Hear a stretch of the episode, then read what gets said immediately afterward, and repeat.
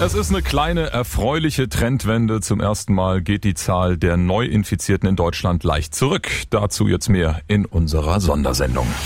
Radio Regenbogen. Corona aktuell. Ja, diese Statistik macht Hoffnung. Die Ansteckungsrate mit dem Coronavirus in Deutschland ist gesunken. Ja, sie liegt jetzt satt unter 1 bei 0,7. Das hat gestern Abend das Robert Koch Institut gemeldet.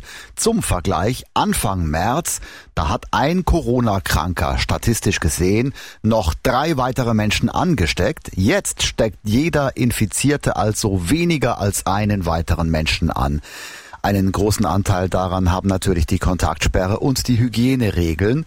Und jetzt bleibt abzuwarten, ob sich dieser positive Trend weiter fortsetzt, wenn ab Montag einige Geschäfte wieder aufmachen dürfen.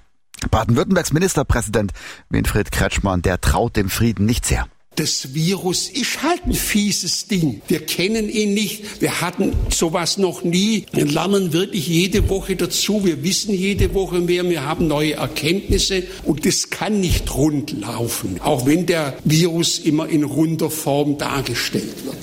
Am Montag soll's aber rund laufen. Und was ist ab Montag zu beachten für Ladenbesitzer und Kunden, wenn plötzlich wieder es losgeht? Da braucht es klare Regeln.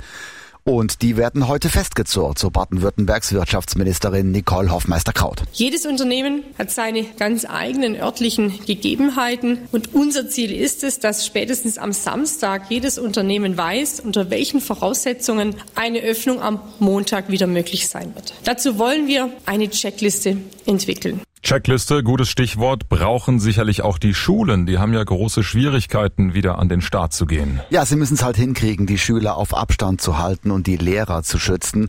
Äh, Thema Schulen, da kommt jetzt auch äh, eine Idee vom Bundestagspräsident Wolfgang Schäuble. Er sagt, lasst uns doch einfach die Sommerferien in diesem Jahr verkürzen. Regenbogen 2 Reporter Arne Beckmann. Das mit dem Verreisen ist ja gerade eh so eine Sache. Zum einen wegen der Beschränkungen und zum anderen, weil die Urlaubskassen in der Krise ordentlich gelitten haben könnten. Da schätzt Schäuble. Viele Eltern würden sich fragen, wie sie die sechs Wochen noch finanzieren und auch organisieren sollen. Da wäre es seiner Ansicht nach denkbar, die Ferien zu verkürzen. Das sagte er der Augsburger Allgemein. Ja, und immer wieder die Frage, bringt uns eine Maskenpflicht denn weiter? War gestern Abend auch Thema bei Maybrit Illner im ZDF. Ja, zu Gast auch der Chef der Virologie an der Berliner Charité, Christian Drosten. Und äh, der glaubt an die Maske. Ich denke, dass eine Maskenpflicht etwas helfen würde. Mhm. Ich kann das nicht quantitativ beziffern, aber es ist klar, es hat jetzt auch in letzter Zeit nochmal neue Daten gegeben, speziell für Coronaviren, die es vorher nicht gab. Also das sind, muss man wirklich sagen, das sind Dinge, die sind in der Woche vor Ostern ähm, erschienen. Das hat man vorher nicht gewusst.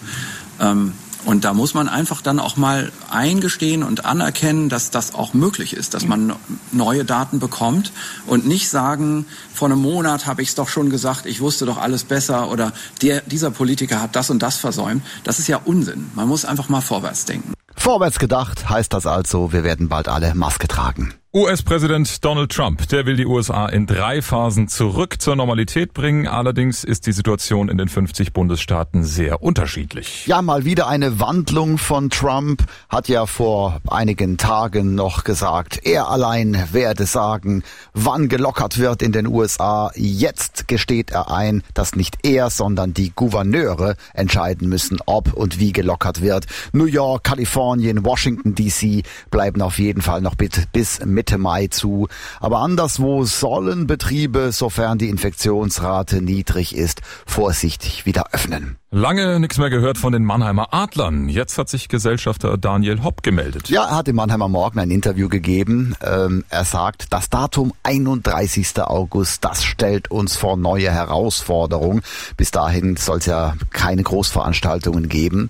Und das durchkreuzt die Vorbereitungen der Eishockeyspieler. Wir müssen jetzt so planen, sagt Hopp, dass kein Testspiel vor Zuschauern im August in Mannheim stattfinden kann. Der Saisonauftakt in der deutschen Eishockeyliga ist für den 18. September geplant. Und ich wette, du hast noch ein paar weitere Facts zu Corona, oder? Ein paar, äh, die noch ganz interessant sind. Bad Dürkheim rechnet ja jetzt dann doch damit, dass der Wurstmarkt platzen könnte. Das größte Weinfest der Welt findet am 2. und 3. September Wochenende statt. Wir haben es gerade gehört, eigentlich Großveranstaltungen äh, für August verboten. Warum also nicht im September? Aber man glaubt, in Bad Dürkheim, dass das nicht reichen wird. 39 Bewohner und 12 Mitarbeiter eines Pflegeheims in Mudau sind positiv auf das Coronavirus getestet worden. Das hat das Landratsamt gestern mitgeteilt. Und der Schweizer Pharmakonzern Roche, der will Anfang Mai einen Bluttest zur Diagnose von Corona auf den Markt bringen. Radio Regenbogen. Corona aktuell. Wenn dir der Podcast gefallen hat, bewerte ihn bitte auf iTunes und schreib vielleicht einen Kommentar. Das hilft uns sichtbarer zu sein und den Podcast bekannter zu machen. Dankeschön.